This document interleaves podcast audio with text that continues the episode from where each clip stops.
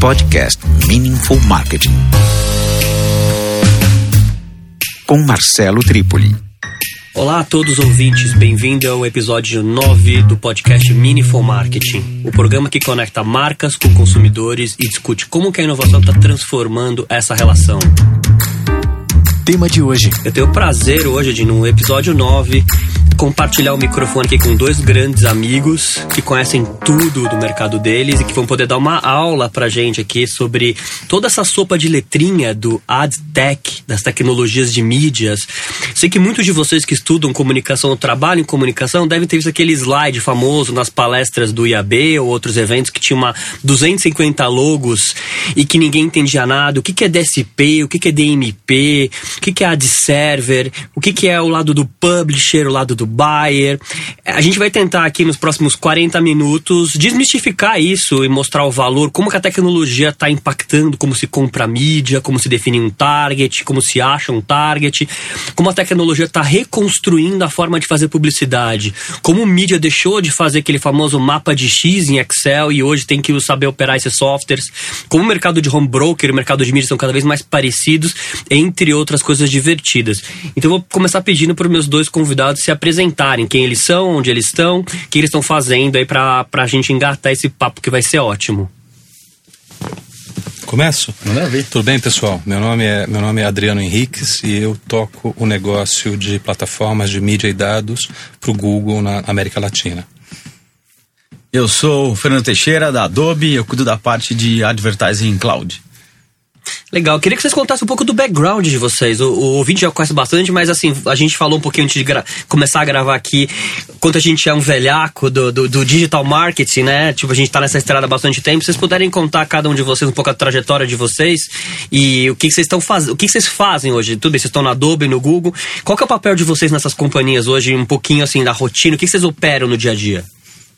Tá, eu sou o Fernando Teixeira aqui, minha história, eu trabalhei, sei lá, 15 anos em agências de sempre nas agências digitais, né? Sempre no, no lado digital da, da, vida ali. Fui, fui Rap Collins, fui Wunderman, fui Razorfish, área digital de Greylow e 15 anos de agência. Aí depois de 15 anos eu decidi que eu queria do Martech muito mais pro tech.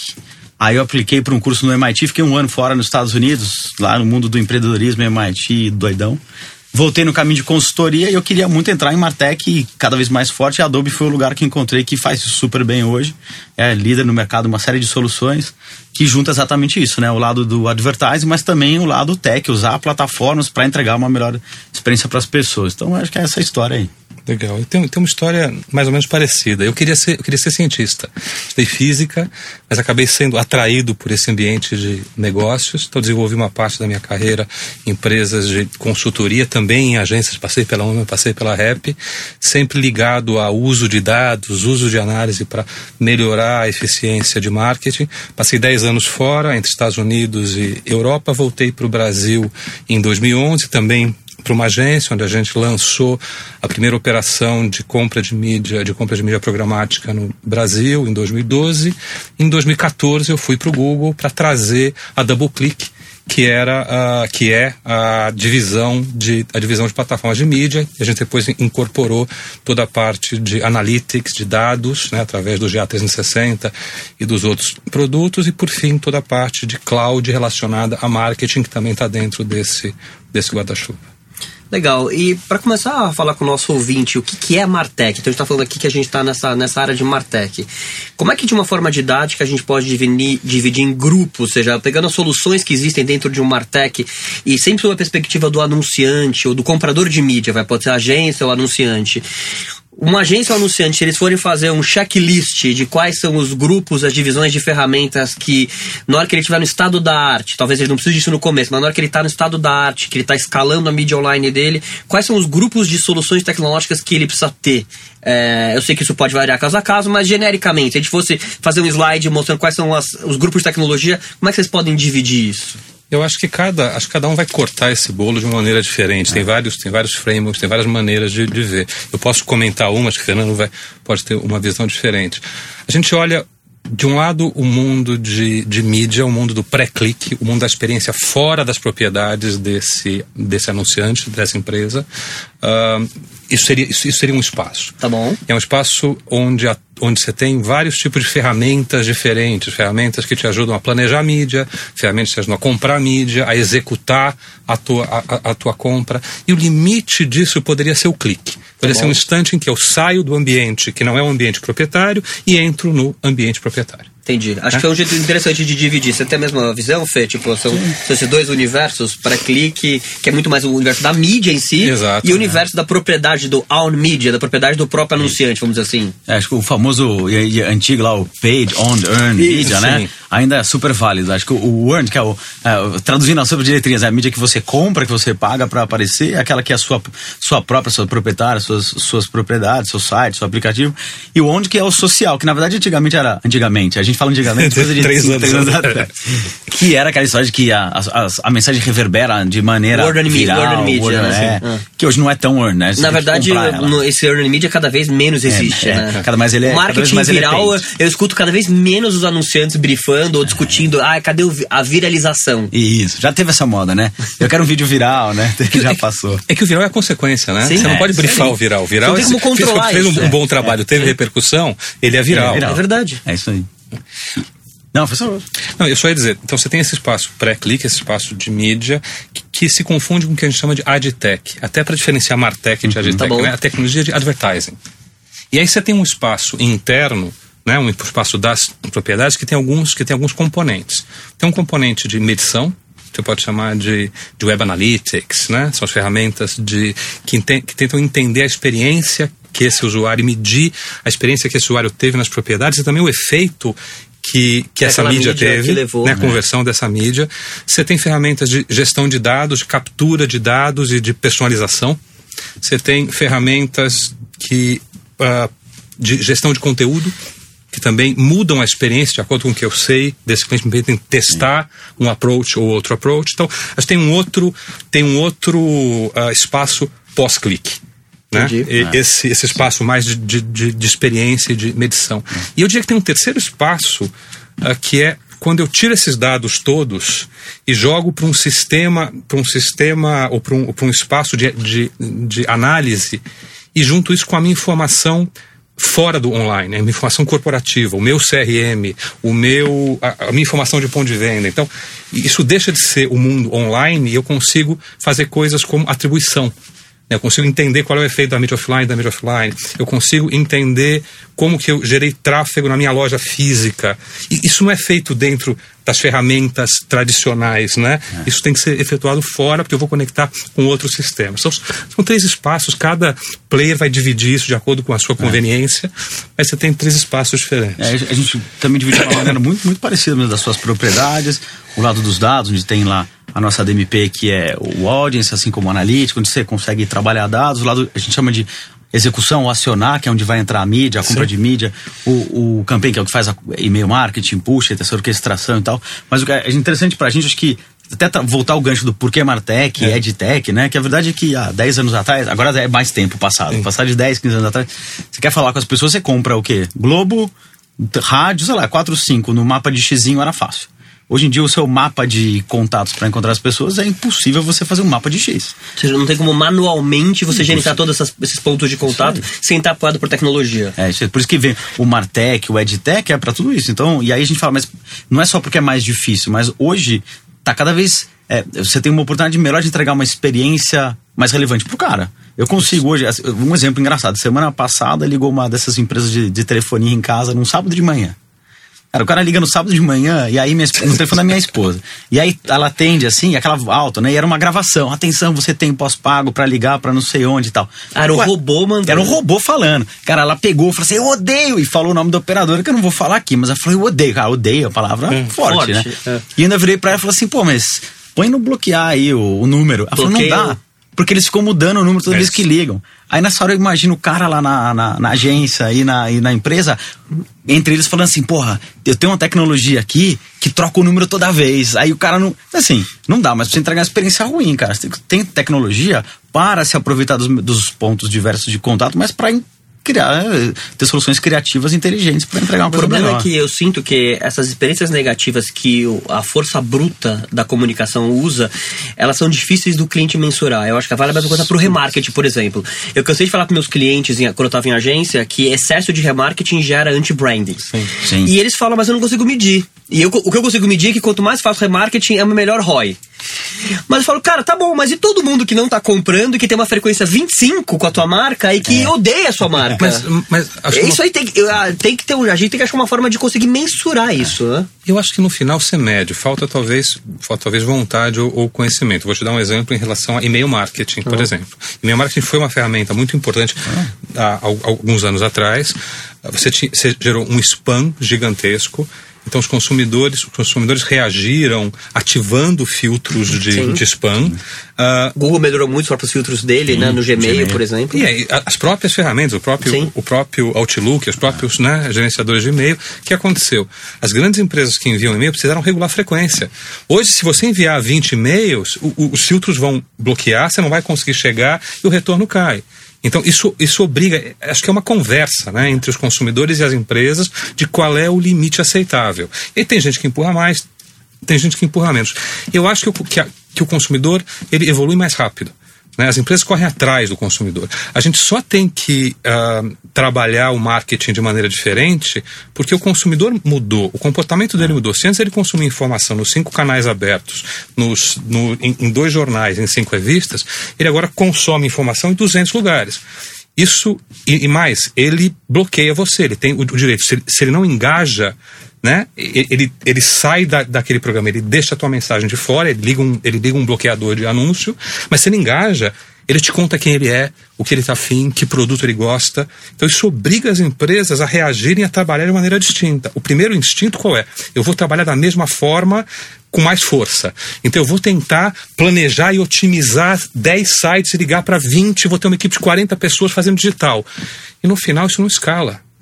Isso não escala. É isso então, como, como é que eu trago a tecnologia, que foi o que habilitou esse consumidor a consumir informação de maneira diferente, a me ajudar a também fazer as minhas escolhas de maneira diferente, a operar isso de maneira mais eficiente? Como vocês veem, então, nesse contexto que a gente está falando do consumidor, desse gato e rato, às vezes, entre o anunciante e o consumidor, e como fazer isso de uma forma cada vez menos interruptiva, como vocês veem o contexto do ad blocker? O crescimento do ad blocker, ele também é um sinal que o consumidor é, não quer ver um banner dentro do joguinho dele do Candy Crush quando ele, quando ele tá jogando, eu imagino. Sim.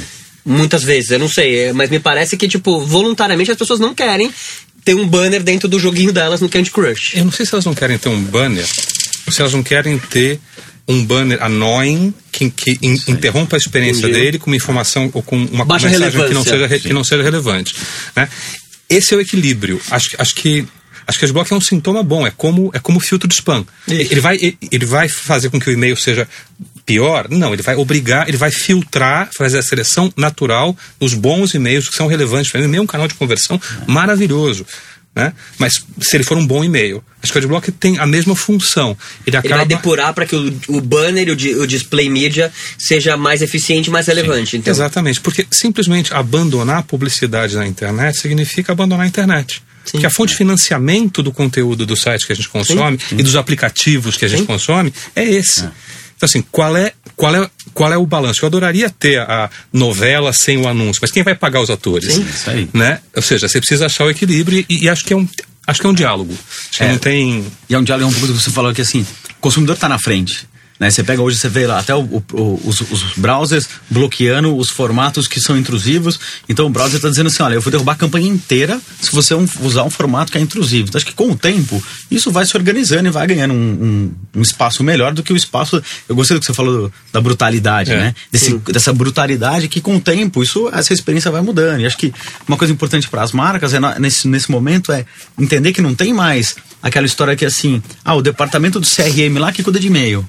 E o cara de marketing é, e a agência que cuida de, de banner, e o outro cuida de não sei o que lá. Porque nessa hora, cada um tá querendo fazer seu número e sai uma explosão de maluquices, quando na verdade a marca é uma só.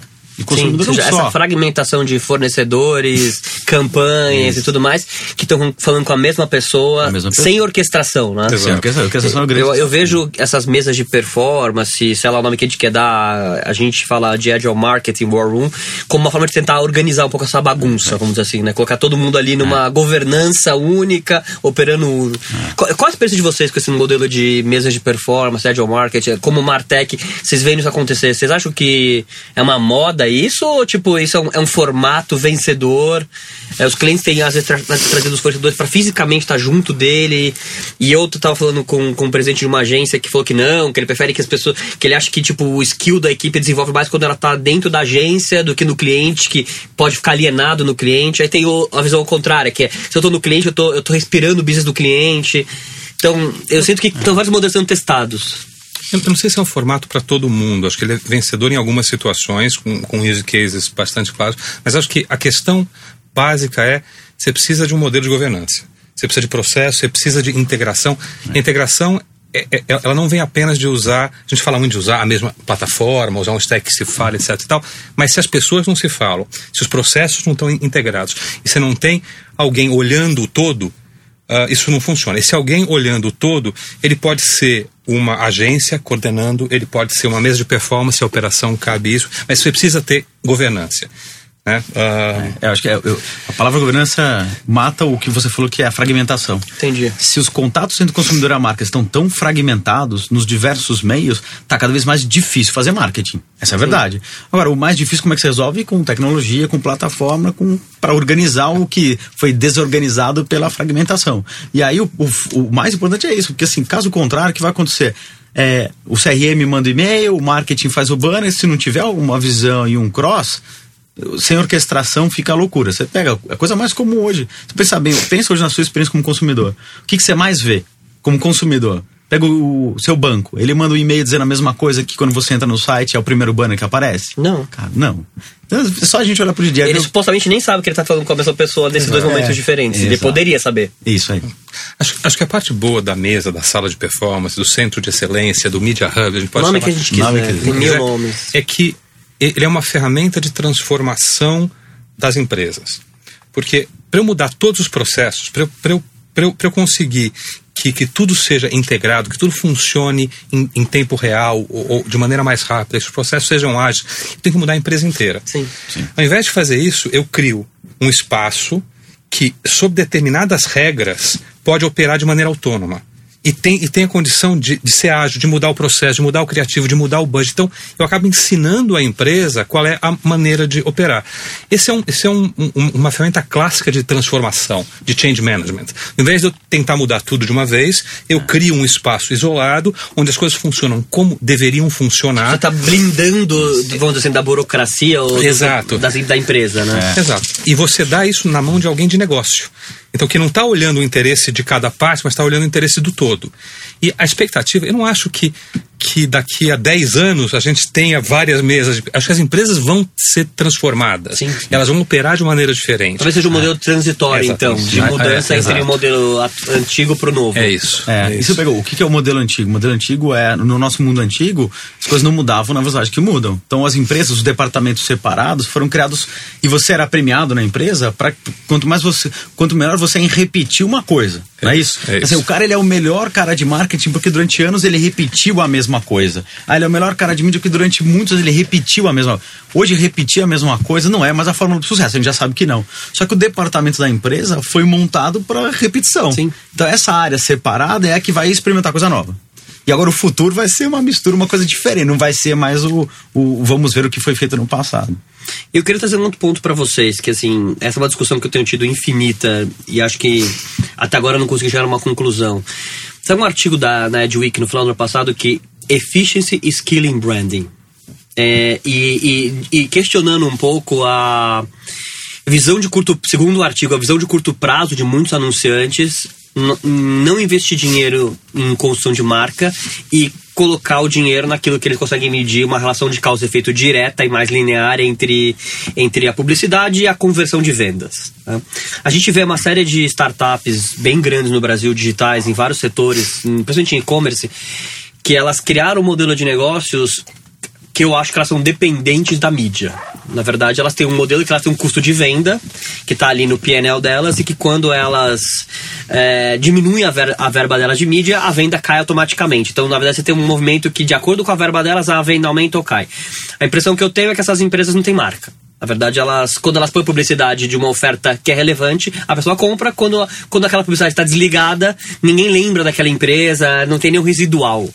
Porém, por outro lado, a gente sabe que construção de marca, como foi feita nos últimos, sei lá, 30, 40 anos, não funciona mais, o consumidor quer experiência e também não é mensurável, ou aparentemente não dá para mensurar. Como é que vocês veem essa questão do funil inteiro, pensando no início da consideração? Eu sei que existe toda uma discussão de modelo de atribuição, né? então acho que a gente pode conectar com esse termo que também todo mundo escuta, e quando eu pergunto, depois da terceira pergunta, ninguém mais sabe me explicar o modelo de atribuição. Não, modelo de atribuição, é... Não, mas não é o banner que veio, é o, é o clique que veio antes do último clique, que não, isso é muito primário, né? Como é que isso está sofisticando ou não?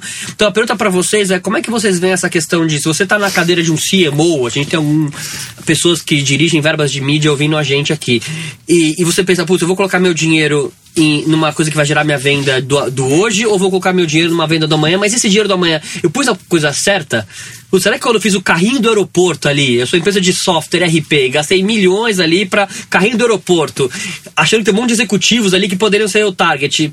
Isso faz sentido? Isso ou não? Isso ajuda o meu final do funil? Sei que é um pouco complexo Sim. esse assunto. Não, mas acho que tem, acho que tem uma, com as aproximações interessantes mesmo. Primeiro, eu acho que a gente tem que abrir mão de medir. Acho que medir é super importante. Se você mede direito com, com as lentes corretas, você justifica muito o esforço em branding.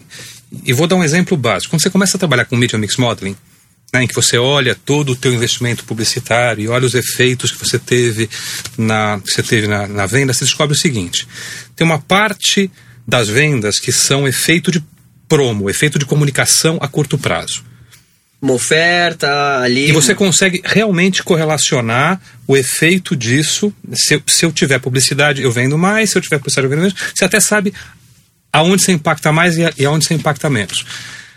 Eu trabalhei na minha vida de, né, de Customer Intelligence, de análise, eu trabalhei com vários modelos. Eu nunca vi um caso onde isso fosse mais que 30%.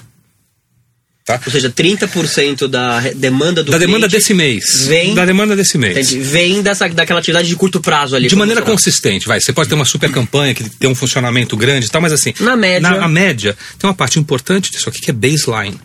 Que, que, se eu tirar a publicidade do ar, se eu parar de fazer publicidade da minha marca de carros por três meses, eu vou parar de vender carro? Não vou parar de vender carro. Eu vou continuar vendendo carro dessa marca. Porque eu construí você está queimando marca, a gordura Eu estou queimando a gordura. O que acontece é, dos anos... se eu não invisto nisso, esse baseline vai caindo, vai caindo, vai, vai caindo. Então, eu preciso investir em criar valor intangível para o meu produto. Esse valor intangível, simbólico, que pode ser tanto o conhecimento que as pessoas têm sobre uh, o funcionamento, sobre as características, os diferenciais desse produto, ou até uma atribuição de que eu usar essa marca de roupa me faz diferente, passa uma mensagem diferente para as pessoas que me veem com essa marca, isso é construção. Né? Isso, tem, isso tem um valor, isso soma ao valor de produto, isso faz com que as pessoas comprem. A pergunta do milhão é como é que eu meço taticamente, no dia a dia, o efeito da minha comunicação para a construção de baseline de maneira a alocar bem os meus investimentos. E, existe uma resposta para isso hoje? Tem muito cientista de dados, porque essa pergunta não é do milhão, essa pergunta é dos trilhões. Né? Exatamente. Tem muitos é. cientistas de dados tentando construir esse tipo de modelo. Você tem aproximações. Então você tem desde entender que uh, uma comunicação de branding tem que, gerar, tem que gerar coisas como awareness, tem que conhecer tem que gerar favorability. Eu, eu, eu tenho que, que, saber que essa marca existe, o produto existe e ser favorável a ela. Tem que gerar intenção. Se eu consigo medir isso uma, aqui. Uma pesquisa de brand lift, então, ela é, Exato. Um, ela é um KPI interessante. Ela é um KPI de construção. Eu sei que, eu, que quem viu essa publicidade, comparada com quem não viu, conhece mais a minha marca. Tem uma visão mais é. favorável, conhece os atributos. Né? Esse é um primeiro, esse é um primeiro, essa é uma primeira Mas você aproximação. os varejistas, todo mundo que já trabalhou com é. varejista, eu já escutei deles xingamentos, tipo, não vem com essa história de brand lift, não, porque não, não sei se é de verdade que ele tá falando ali, mas é. mas eu não acho que marca, eu não acho que construção de marca tem o mesmo valor para um varejista do que tem para Pra uma uma- empresa de moda. É. Entendi.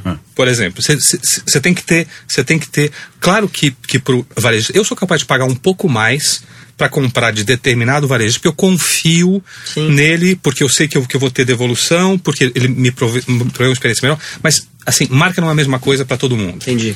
né? Então, eu diria, a primeira, o mais fácil Dependendo da, dependendo da tua categoria que você atua, essa questão da marca é mais ou menos relevante pra você. Exatamente. E não só a marca, mas o serviço em si, né? Porque às às vezes a A gente fala. experiência teve com aquele É, produto. Porque às vezes a experiência, a gente fala, a experiência pode ser. ou- ah, não é todo varejista. Tem varejista que a experiência é sensacional e tem varejista que a experiência é ruim. A navegação mesmo, eu tô falando.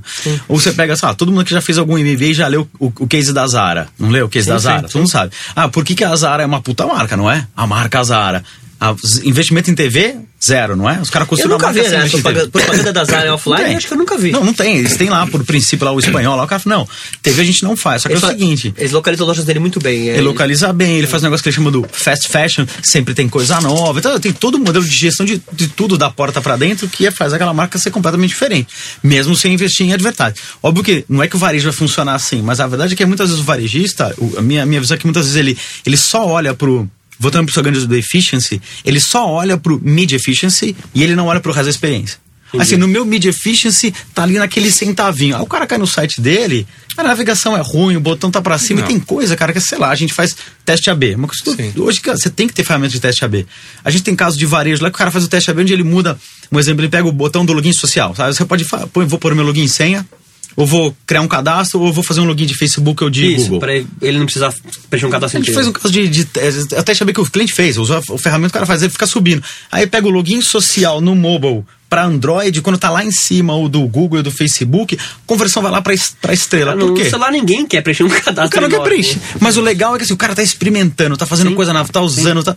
E isso, isso eu acho que é a grande diferença. Que a experiência não é só o media efficiency, que o artigo fala muito de. O artigo, acho que o artigo ele vai muito pro media efficiency. sim. E ele não tá indo pra todo o resto que a gente tá deixando de falar. Que é no site, na TV, na comunicação. Na hora que você tá lá na loja. Acho que um pouco do e-commerce, cada vez mais a gente vai usar mais e-commerce. Cada vez mais a gente vai ter problema de, de entrega, de coisas. Eu hoje resolvi um problema de um de um varejista que eu, no chat eu abri, pedi um negócio, que era um refund lá de um, de um valor de um cartão. O cara falou: ah, tá bom, em cinco minutos o cara fez. Falei, porra, que ótimo. Não precisou fazer propaganda para que eu volte nesse varejista. Isso já foi. Mas só que você ainda tem a questão do com- como é que você tira a maior eficiência da tua mídia online. Então aí entra num, num, num, num, num, num approach mais tático, a atribuição entra. Porque todo esse, esse, esse mecanismo de pesquisas ou, ou, de, ou de media mix, etc., eles te dão uma visão muito high level. Eles te dão esse canal te trouxe esse tipo de, esse tipo de resultado. Mas eles não vão te dizer, será que este vídeo que eu veiculei neste site, para essa audiência, a esta hora do dia, deste dia da semana, é melhor do que esse outro? Não, não chega nesse nível de Não chega nesse granularidade. nível. Então, o que você precisa, o o que está se tentando desenvolver são modelos de atribuição fracionada que basicamente comparam jornadas de consumidor.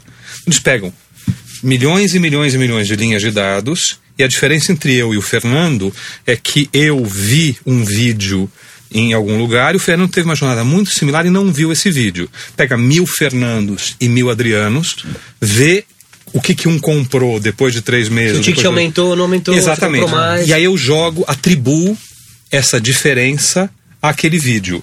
Isso feito em escala por máquinas te permite entender o valor de cada peça. Quanto mais detalhe, mais impreciso é, quanto mais ah, em cima, quanto mais, ah, quanto mais agregado, mais preciso é. E o conceito é vocês sabem, que a, vocês sabem que a revolução de programmatic nos permite comprar espaço publicitário na hora que eu quiser, para quem eu quiser, pelo preço que eu acho justo. O que, que falta? Critério.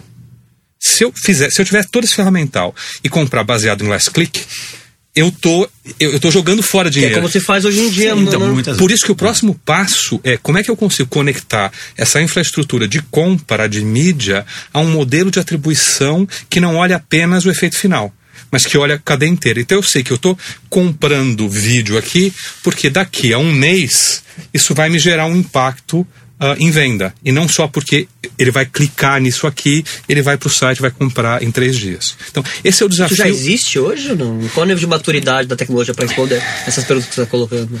Eu acho que, acho que existe tecnologia. Uh, se a tecnologia consegue fazer isso em escala, com 100% de eficiência, acho que a resposta é não. Acho que a tecnologia Ainda tá não? E, e, e, e não só por questões de tecnologia, mas por questões de, por questões de infraestrutura. Quer dizer, para que você possa, para que você possa atribuir, a gente está lançando produtos nessa linha. Mas a grande dificuldade não é o, não, não é o cliente instalar isso, é que ele precisa ter os dados. Se eu não estou medindo quem foi exposto à minha publicidade, se eu não tenho as minhas vendas online e offline conectadas com, com, com, com o sistema, se eu não tenho informação base, não tem modelo estatístico. Se entra dado ruim, sai conclusão errada. Sim. Tem uma maneira mais É, tem uma palavra diferente, de diferente. falar, mas é isso. Então eu, eu preciso capturar bem os dados, né? capturar bem o meu esforço de comunicação, capturar bem os resultados em vendas, para que eu possa jogar isso em um sistema que vai aprender, porque eh, esses sistemas também aprendem, Sim. e vai me, me dar ah, conclusões interessantes. E o outro passo é como é que eu conecto isso de volta. Porque os sistemas iniciais de atribuição te davam reportes, lindos reportes, e alguém tinha que ficar manualmente que mexendo nos ponteiros. E atribuindo coisas, é. Agora, eles se conectam diretamente com as ferramentas de compra. Então, eu posso otimizar com base no resultado, Automaticamente. automaticamente. Então, e- e- esse é o futuro. Esse é o futuro imediato, não é um futuro distin- na- na- distante. Acho que até uma conclusão. Não é que pouca gente faz, é que existe, exige maturidade. É. Porque para você conseguir trabalhar ainda com, com base em dados, que esses dados sejam real time, usando as plataformas, as ferramentas, não é tudo. Quantas empresas você entra hoje, você vai ver lá o relatório, tá em Excel. Nada contra o Excel, adoro ele, mas é de um departamento para o O outro. dado estático ali. O dado está estático. O dado tem que estar conectado, alimentando a compra de mídia de volta. É que é muito mais, é muito mais raro ver hoje, porque é uma questão de maturidade de dados, de ter empresa que está pensando nisso e, e comprando esse tipo de coisa. E pensando nessa maturidade, o que, que- na opinião de vocês, o que, que vocês acham que o anunciante tem que ter dentro de casa? Ou seja, tem, tem muito anunciante que toda essa parte de Martech fica sendo operado pela agência. Eu já vi situações onde o anunciante trocou de agência e perdeu milhões do- de cookie pool, por exemplo. Porque, o- porque isso não estava com ele, por exemplo. Tá. Por outro lado, o anunciante muitas vezes não tem um capability. Ele precisa ter isso dentro de casa, ele precisa ter pessoas. eh, Pensando nesse ecossistema de agências e anunciantes, aonde fica, aonde deve, deve ficar a relação do, do, do Martech? Se eu sou CMO, eu, eu jogo isso na minha, no, meu, no meu RFP da minha agência, ou eu falo direto com o Google, com a Adobe, devo ter um contrato, ter, e aí eu plugo a minha agência na minha na plataforma que eu fechei. Acho que você tem duas questões distintas. Primeiro, acho que a resposta não serve para todo mundo. Né? Acho Caso tem, a caso. é, acho, acho que tem empresas onde ah, o marketing digital, o uso de dados tem uma importância grande e que, e que compensa, vale a pena que ele seja dono da tecnologia. Tem empresas on- on- onde isso não é tão importante e é mais barato, mais cômodo que ele delegue isso para um terceiro. Acho que um outro ponto relevante é ser dono da tecnologia não significa que você tem que operar a tecnologia. Você Claro, pode ser dono da relação e você pode ter um- um- uma agência operando, agregando valor, estrategizando. Ou você pode ter isso numa tecnologia, ah, num contrato de agência, mas que a tua relação com a agência te dê o direito e a posse dos dados. Então você tem modelos possíveis. Eu, eu acho que para ah, grandes empresas, a tendência que a gente vê é que elas queiram ser donas dos dados Tá. e que elas tenham voz na decisão de tecnologia, não necessariamente que elas operem a tecnologia e não necessariamente que elas sejam donas do, do contrato, embora isso seja uma, uma tendência em alguns setores. Não sei o que, que Ah, você acha. per- perfeito, assino embaixo. é o mesmo caminho, a mesma ideia. que, Assim, se você pensa hoje no quanto o consumidor está mais conectado às marcas do que ele estava antes, porque antes lembra, a gente falou TV, consumidor, loja, né? Estou tão mais próximo das empresas que a empresa tem que estar mais próxima do meu dado. Sim. Essa conexão tem que ser muito mais próxima. Não dá mais para você delegar isso. E porque no modelo antigo você delegava para agência, e aí se vai num, num canal, vai no outro, vai numa TV, se tem um flight que acaba, lembra? Os flights acabavam, acaba um flight, começa outro flight. A desconexão não era um problema. Hoje a desconexão é um problema. Então a relação direta entre o anunciante e a tecnologia tem que existir. Mas isso não significa que existe a relação direta e não existe a agência. O que a gente vê muito no mercado é tem muita agência entregando muito valor. Tem agência operando ferramenta que você bate palma. E tem outras que ainda não estão nesse mundo, ainda estão pensando de maneira diferente. Assim, todo mundo tem valor para entregar, mas a relação não pode mais ser uma relação indireta anunciante de tecnologia. Tem que estar próximo, porque afinal de contas é dado de cliente dele que está ali no meio do caminho. E eu escuto muito dos anunciantes reclamando que às vezes eles gastaram milhões de tecnologia e não extraíram valor. É, eu sempre me lembro o ponto de que Tipo, uma frase famosa que é Old organization, new technology, expensive old organization. eu acho que. Né, eu acho que essa é uma coisa muito comum. É. É, a pergunta que eu faço para vocês é: quais são os ingredientes de sucesso? Vamos supor, o cliente vai lá e consegue aprovar dentro do, do time dele, lá do orçamento dele, a implementação do full stack do Google, full stack da Adobe. E muitas vezes ele acha que o problema está resolvido nesse momento. Ah, eu, pô, eu, te, eu, tenho the best of the breed. Eu tenho o full stack dos caras são os melhores e minhas campanhas estão performando muito mal. Como é que ele precisa fazer para garantir que isso vai dar certo? Depois que ele tomou a decisão de já entendeu a importância e tudo mais. Cara, eu acho. Volta pro ponto de pessoa, cara, pessoas. E hoje em dia a gente vive o mercado digital. Eu sempre, quando a gente começou no digital lá atrás, a gente achava que a gente era, nós éramos poucos perto do que precisava. Sim. E continua cresceu, expandiu. é cada vez mais complexo. Nossa, né? Cada vez mais complexo. Então, continua faltando gente extremamente capacitada e brilhante e boa para fazer esse tipo de, de trabalho com dados. Então, assim, é, até para quem é estudante está ouvindo, tá aí uma carreira promissora. Que te, o que tem de espaço não, não falta, mas capacitação, implementação, e acho que tem uma outra coisa que é: não é porque você comprou o melhor stack que ele vai funcionar. Você precisa capacitar o seu time, saber se você vai ter um parceiro agência que você precisa capacitar, mas não se esqueça que tecnologia, antigamente, era helpdesk e propaganda era do marketing. Hoje, esses dois tem que estar tá no C-Level. Não adianta ele comprar e falar, beleza, aí marketing, toca aí. Esse negócio tem que sempre voltar para o C-Level. A gente podia falar dos cinco P's, né? A gente podia falar de plataformas, que é a tecnologia, uhum. de pessoas, de processos, de parceiros e de vontade política. É. Porque você não tem vontade política para trabalhar de maneira diferente, se não vem do topo, você não consegue tirar todo o valor da tecnologia. É. Mas vocês acham que esse é o principal problema? Porque eu, o mundo está mudando tanto que acho que qualquer executivo sênior, se leve de uma empresa grande, tem que ser muito estúpido para não ter vontade política de entender que tipo o mundo não é mais o mundo de 20 anos atrás. Não sei, posso ser um pouco naivo, mas a impressão que eu tenho é que consciência os caras já têm. Talvez, talvez, aí a partir daí tenha a ignorância de como fazer. Você, sente que, vocês sentem ainda nas conversas que vocês têm que tem, tem uma agenda contra essa discussão ainda? Eu acho que você tem que derrubar os silos. Você tem que derrubar é. os silos. Então, tem o pessoal de vendas, o pessoal de produto, o pessoal de CRM, o pessoal de advertising, uh, cada um com a sua agenda.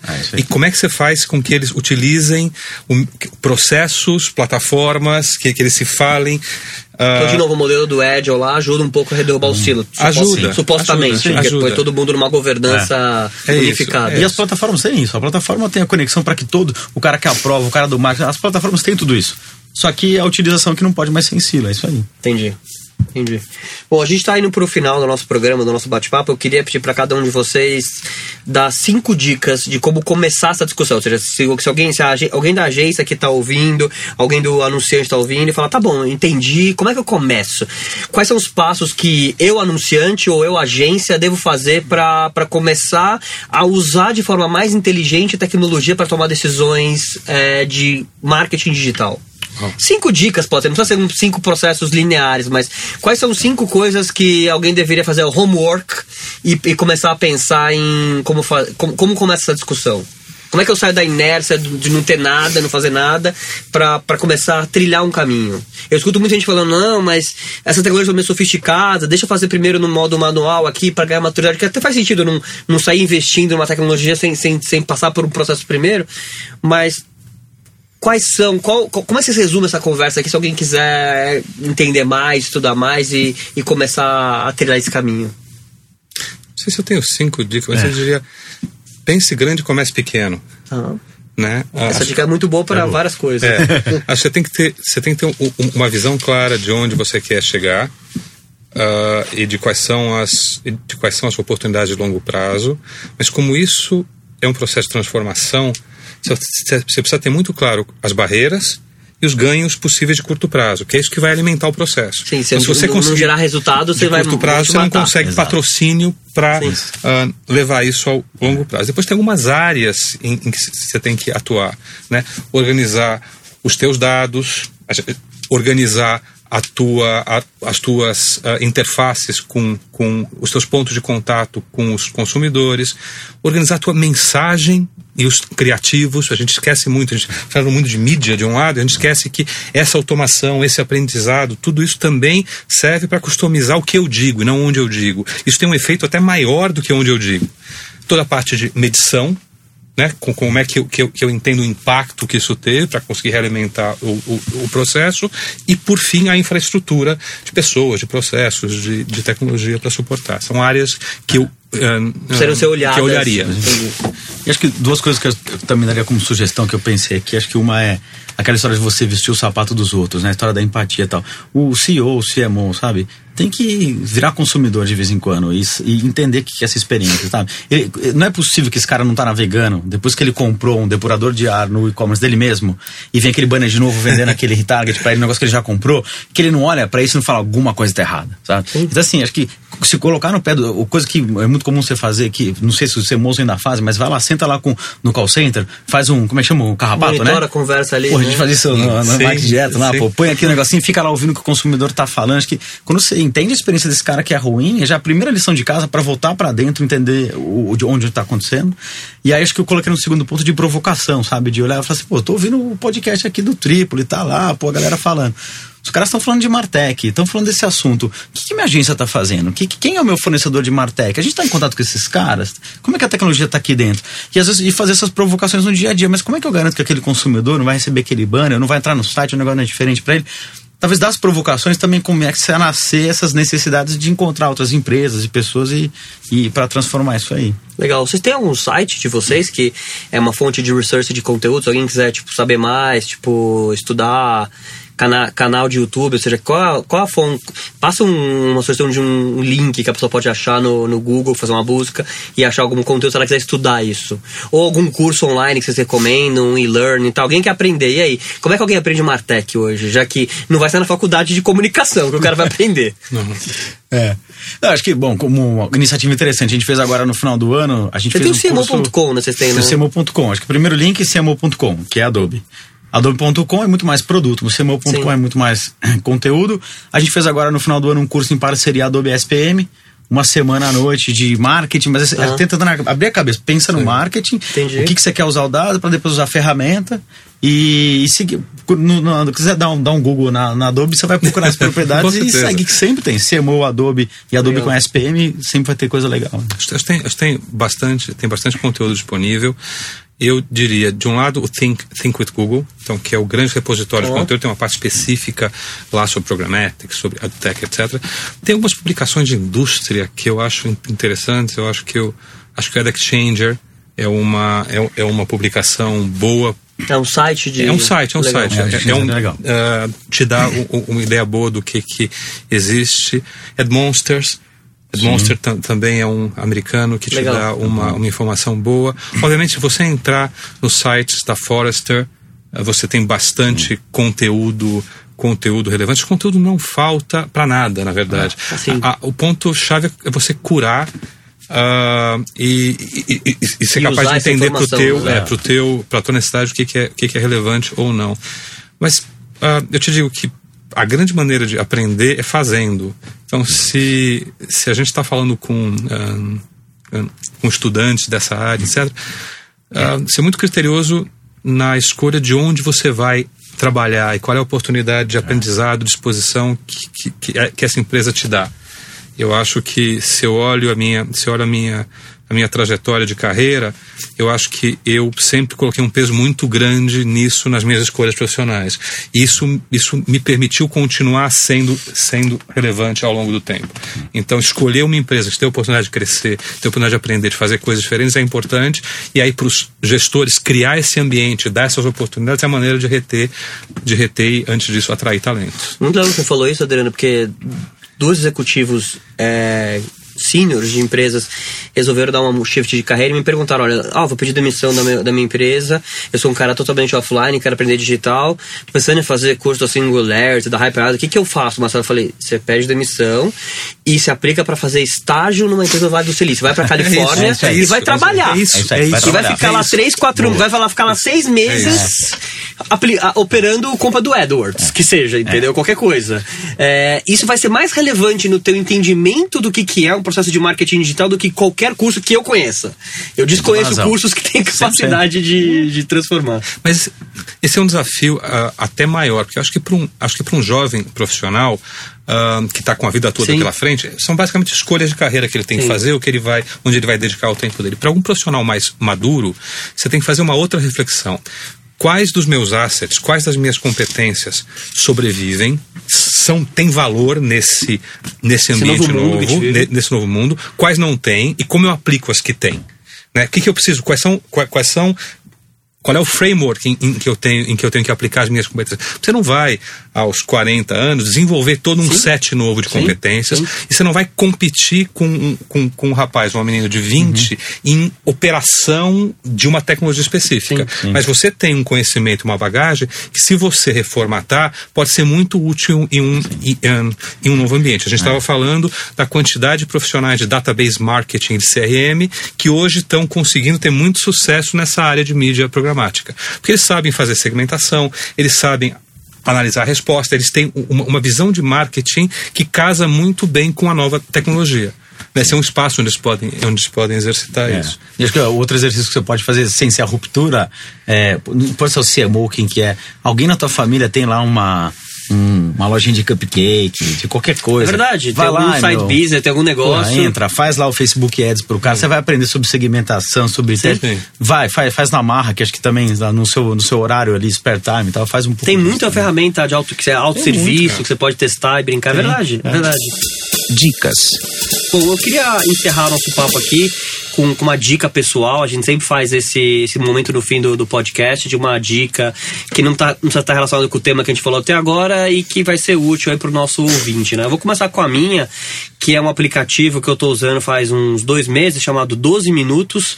Eu sou um cara viciado em conteúdo, é, tô sempre no trânsito, indo de uma reunião para outra. Então achei um aplicativo que você faz uma assinatura e esse aplicativo ele faz resumos de livros em formato de áudio. Tem formato texto, mas o formato principal dele é áudio. Então você pode escutar em 12 minutos o resumo de um livro entre um no trânsito de São Paulo, entre uma reunião e outra, você escutou um resumo. Se você se interessar, você pode ler o livro. Então a minha dica para vocês é o 12 minutos. Qual que é a dica de vocês? Vou pegar o gancho do carro. Eu, eu ouço muitos livros no Audible da Amazon. E o último que eu ouvi, que eu gostei muito, é um que chama Hacking Growth, do Sean Ellis, que é o cara, lá, o papa do, do growth hacking, do, do marketing de crescimento, que é muito legal, porque ele bate muito nessa história dos silos. Então ele fala como é que você usa o dado, os experimentos para fazer uma coisa cross, conta histórias de empresas que fizeram isso, Airbnb, Facebook. Tá legal? Ele conta casos, histórias de empresas que conseguiram quebrar algumas barreiras, usar dados e, e fazer coisas legais aí. Acho que essa é a minha dica aí. Pode ser, mas pode ler também no papel, não precisa ser no, no Não precisa- áudio. não precisa não. Legal. Eu dou, ah, eu dou um plus one no- nos, ah, nos audiobooks. Eu sou apaixonado e andando de bicicleta, andando de carro, é uma maneira que a gente tem de consumir conteúdo ah, no dia a dia. Eu acho que, tem, acho que tem livros que são mais informativos, tem livros que são mais transformativos, que mudam a tua maneira de pensar. Eu tô lendo um agora, eu tô no meio, não terminei, mas estou apaixonado, chama Sapiens, Uma Breve História da Humanidade. Não, esse livro é minha paixão. É maravilhoso na maneira como você encara aonde a gente está e também encara para onde a gente vai. E acho Sim. que conecta com, com o que a gente está falando de publicidade de uma maneira mais ampla. Acho, acho que é um livro que, que eu recomendo para todo mundo. Sapiens é um livro que todo mundo deveria ler e depois de Sapiens tem o Homo Deus, Tem Homo que é o Deus, que que é o segundo dele, é. E é, realmente são livros transformadores, assim, tipo, eu, eu saí transformado da leitura desse livro. Assim, recomendo para todos também, concordando com, com o Adriano. Eu queria agradecer o Fernando e o Adriano pelo tempo de vocês, dois profissionais não podia ter melhor companhia para falar esse assunto, vocês estão tendo o privilégio de ouvir as pessoas que entendem muito do tema.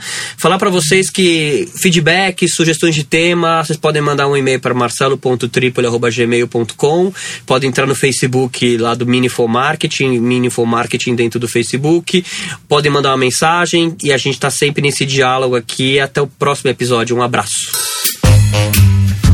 Podcast Meaningful Marketing. Com Marcelo Tripoli.